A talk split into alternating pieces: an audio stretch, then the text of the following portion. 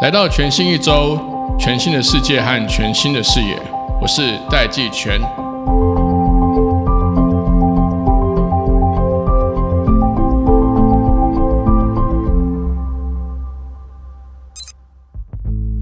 Hello，各位听众朋友，大家好，我是戴季全。今天这集要跟大家聊聊的是数位国防。台湾如果发生战争，我们应该用什么样的思维来避免这个战争？或发生战争的时候，我们需要做好什么样的准备？今天的这个数位国防的题目，我们邀请到简立峰来到节目上来跟大家聊一聊他的观点，建议大家用很严肃的心情，深入的去思考立峰在节目里面跟我们聊的三个重要的面向。第一个是我们数位国防的数位韧性，第二是我们的国防产业化的题目，第三是我们的产业要以色列化。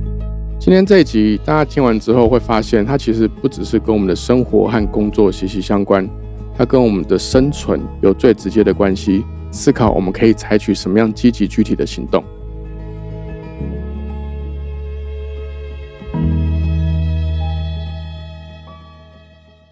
我们今天邀请到，一定是大家期待已久的简立峰。呃，立峰你好，主持好，大家好。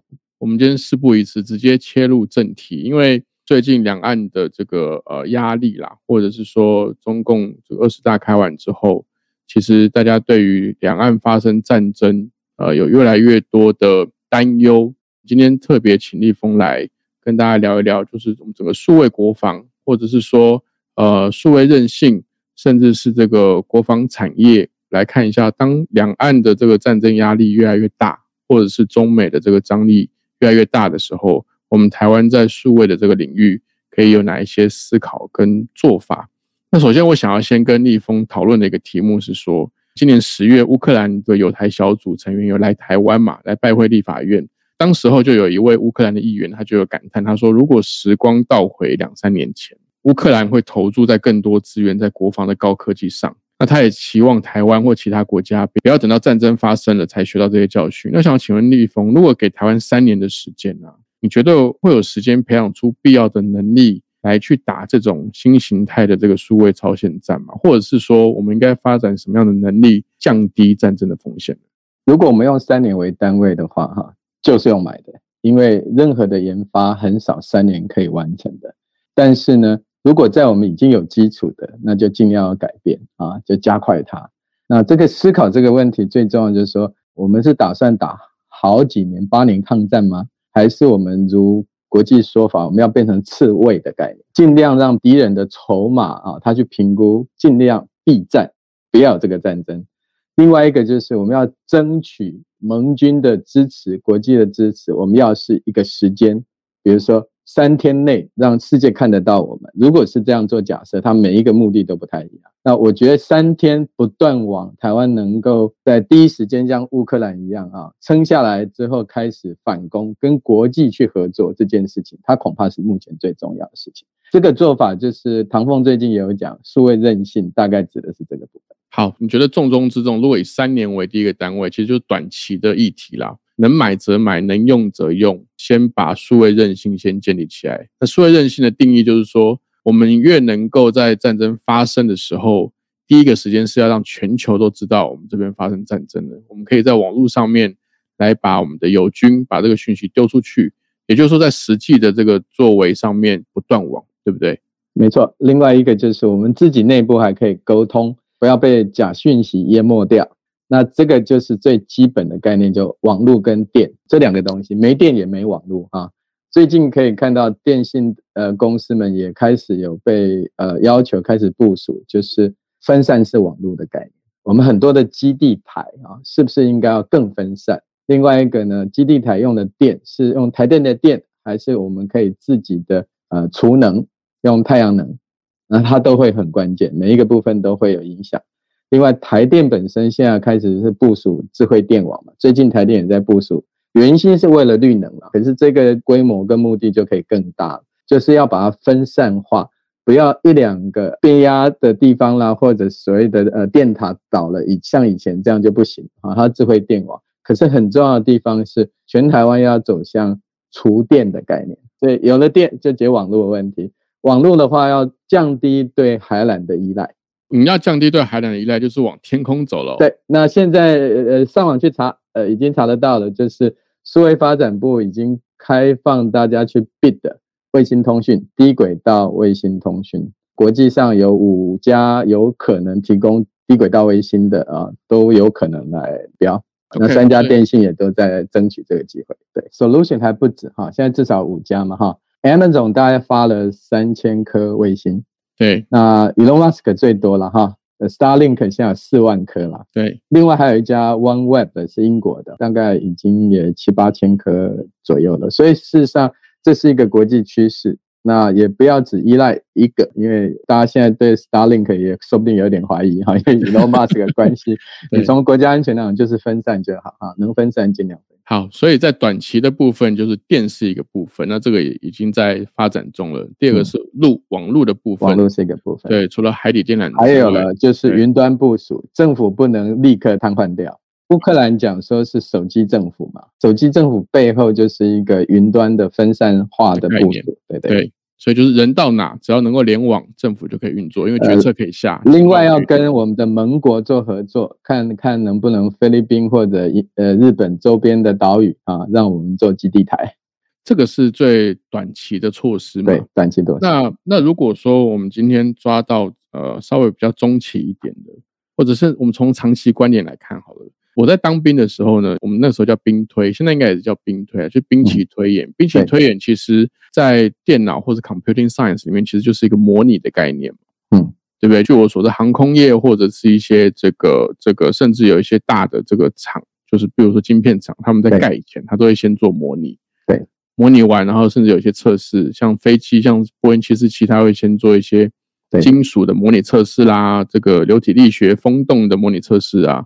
才开始做出来做实体测试，在这个兵棋推演上，如果说我们把现在这些数位技术，甚至 AI，或是甚至是 digital twins 的这些技术的成熟度或 concept 导进来，立凤，你觉得我们的这个战争或者是国防的这个模拟可以做到什么程度？它的限制在哪里？这个是投资就可以做的，因为现在科技进步很大了哈。嗯，呃，你不管是 VR 三 D 模型。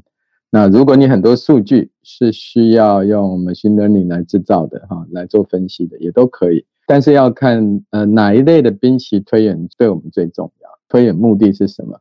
举例来讲，兵棋推演是敌人可以登陆吗？或者一个兵棋推演是说海上的敌人的军舰，我们要多久才能够完全消灭它？这都是兵棋推演的题目，而且一定要做对。我看过去的这个国防预算。大部分都是军火的采购，以及我们现在国防兵力人员的这个薪资啊，就是说人员维持的这个费用，在研发上面其实是比较小、比较少的，也还当然还有一些维修的费用啦。立峰这样的这个想法是说，假设我们今天一方面兵棋推演可以设定不同的题目，我觉得可能在策略层就要先设定说，兵棋推演是要推演出哪一些不同的 segment，可能是登陆的推演。可能是假设间极端一点，他们我们被飞弹轰炸，有哪些东西的推演，或者是对方登陆的推演，这个当然国防部一定比我们更清楚。你你光是一个台电的，是不是能够强韧啊？它的发电能力，这个都需要推演。那最好的办法，我们刚刚在录影之前其实也有呃聊过，就是说。因为台湾有足够强的呃民生产业，国防工业是过去忽略掉哈。在早年的时候，我也是资讯官，我们也在做兵棋推演，意思就是说，军方在每一个阶段也都想做兵棋推演哈，只是科技一直做改变。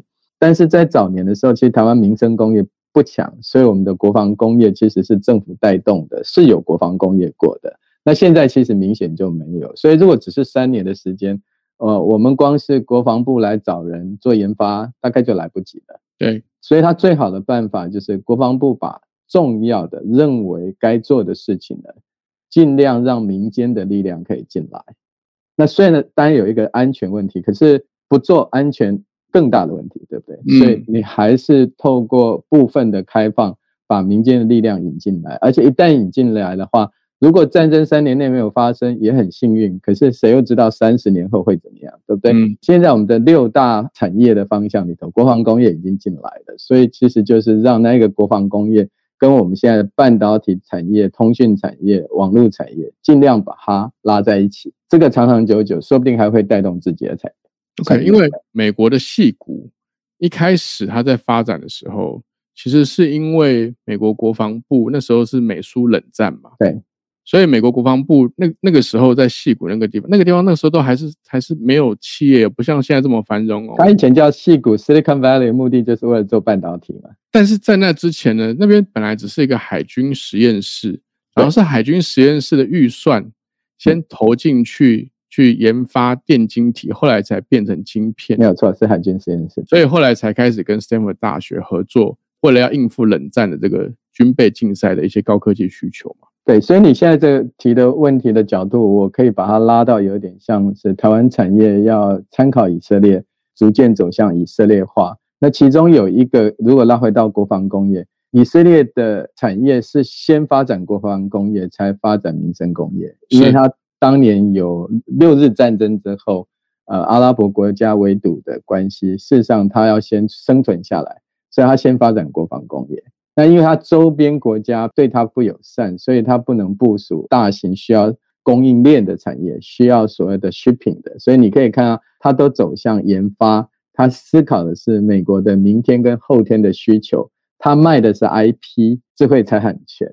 他这种模式呢，韧性就特别强哈。战争的时候他会特别强，他也没有什么工厂给你炸掉，当然没有工厂的问题。台湾未来是该思考这样一个角度，就是说逐渐逐渐把我们产业参考以色列的概念。战争它可能只发生几天，可是你觉得会发生战争的这种风险的思考呢？它可能是几十年。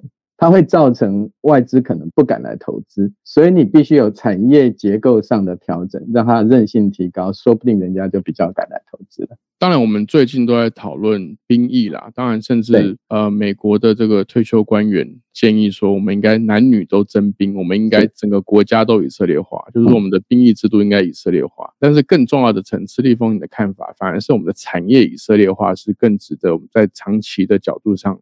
来增加我们的安全跟价值的。对，因为我们的产业以色列化，如果战争没发生，这样很好，至少也可以拿来解决少子化。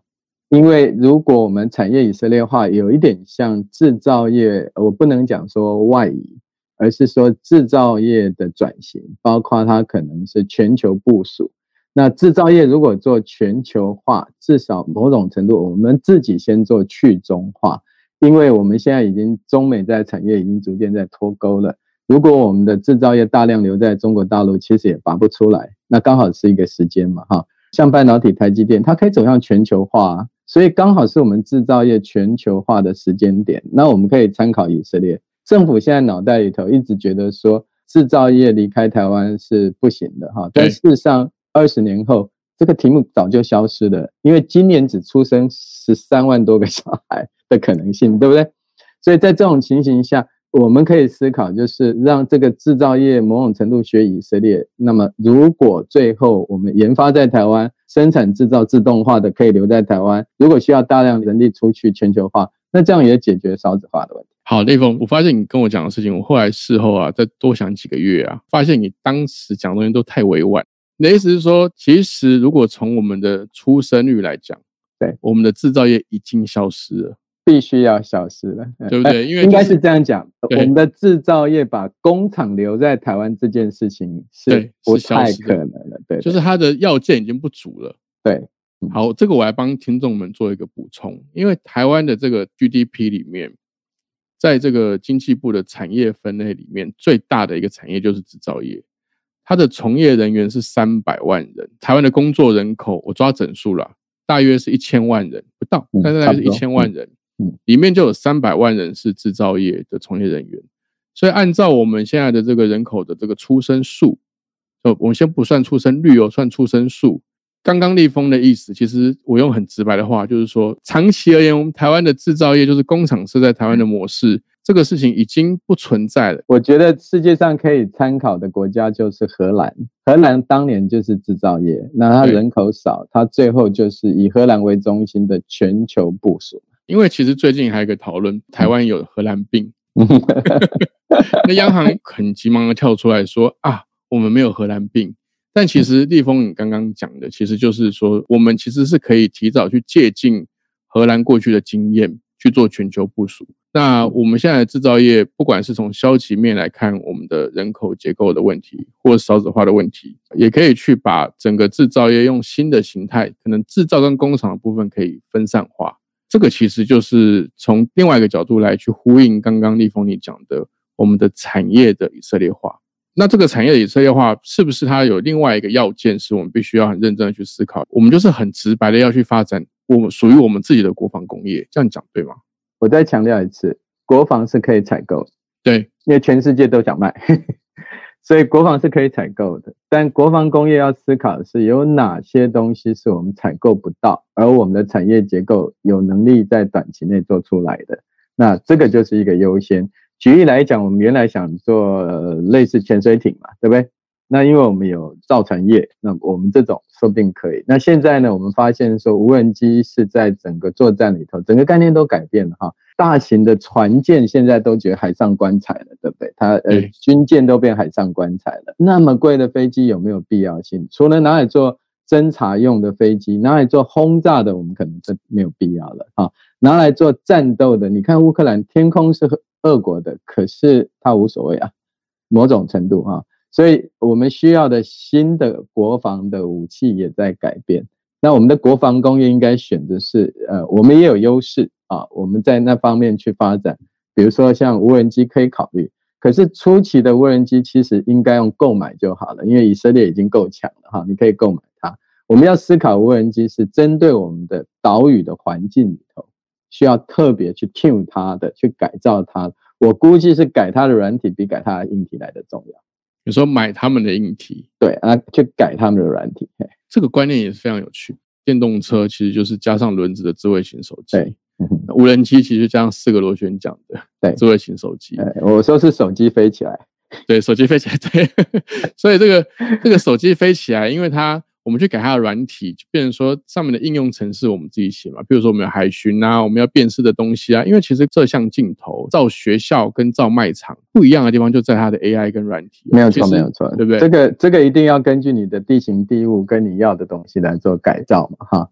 那无人机在硬体的架构上，当然也有竞争优势，这些都可以采购。但我们今天不是做来赚钱，所以不是说无人机产业要能够赚大钱，那这目标就不一样。因为如果你今天要赚大钱，你就要像大疆科技一样，它要做到非常成本低啊，那这个组合的非常有弹性。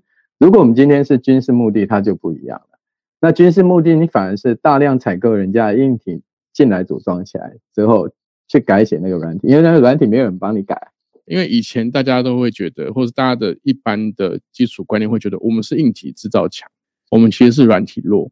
但是在这个透过国防的需求，我们能买的就先买，硬体能买的先买，然后我们去发展我们自己的数据 AI，根据我们的国防需求去发展我们自己的 domain know-how，这是偏软体层跟数据层的，对对不对？硬体产业它是一个基础工业，它要的时间更久。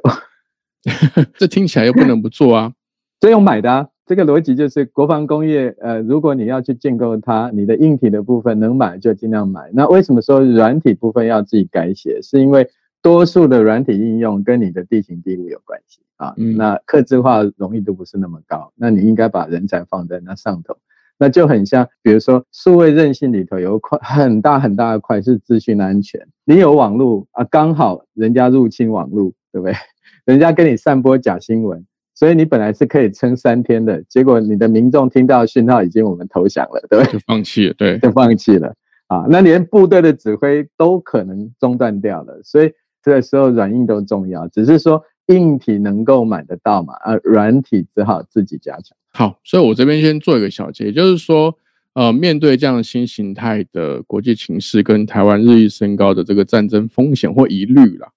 其实我们第一个短期最重要的事情是，先让我们三天内不要断网。对，三天不断。那这三天不断网，包含电跟网的部分要去建制。那长期而言，不管是对于国家发展，甚至自己的风险安全，其实是我们要让产业以色列化。对，这是在产业面的部分。产业面的部分。另外一个第三点就是说，在现在国防部就应该要做的事情，其实是自主的国防工业应该要根据我们的国防需求来去。针对台湾的需求去发展软体或数据的这一些应用服务、国防应用的这些 service 来满足我们自己的国防需求。大概目前看起来是这三个点是最重要的。差不多，但是其实那个点就会越放越大。比如说，我们讲数位韧性，就有所谓的政府的韧性嘛，哈，对，政府本身要 resilience。另外一个是网络，除了沟通的工具，它也是对全世界发声的工具。对，所以你的国际的宣传能力就要提高啊。对，那乌克兰这一点就非常非常强哈。那这个都有准备，所以每一个面向就在这个韧性的不同层次里头都要去扩展开。对，好。依你现在对我们政府的理解，我自己是有感受到这个政府的焦虑了，但是我同时也也有意识到，他们对于这整个 know how 似乎是有一点点不是那么清楚。这应该都是一个需求在改变嘛，哈，就像媒体一样，我们的议题也在改变，政府的议题也在改变，那他可能也没办法比媒体早多早，呃，所以大家只好再加快速度。只是说现在好处是。如果很多的讨论愿意再开放一点点，哈，外部的力量可以进来的多。虽然很多时候我们会觉得说这有安全疑虑的哈，可是这个时代啊，开放恐怕比封闭进步的快。哦，我懂你的意思，就是说不要担心有 bug，而是提升大家修 bug 的速度了。因为你怕有 bug，所以不开放。其实你是连整个基础设施的 capacity 跟 ability 都会落后别人。因为这是一个国家安全问题。那么如果今天假设我们有部署三四十年，也许政府领导走在前面，可是以现在这个概念下，我们都很清楚，我们才在三四年前把兵役改成四个月。对，所以逻辑上，我想政府并没有超前部署，好，否则你就不会把兵役改成四个月嘛。在这种情形下，时间有点短暂下，全民的力量下去帮忙是重要的。那这个时候，某些议题可以开放讨论。开放民间的智库，所谓的民间智库不是政府智库啊，是民间有关心的人都进来参与，那速度会比较快一点。就无人机这个题目，因为其实今年我们的政府也才成立一个无人机的研发的中基地啦，研发中心在嘉义嘛。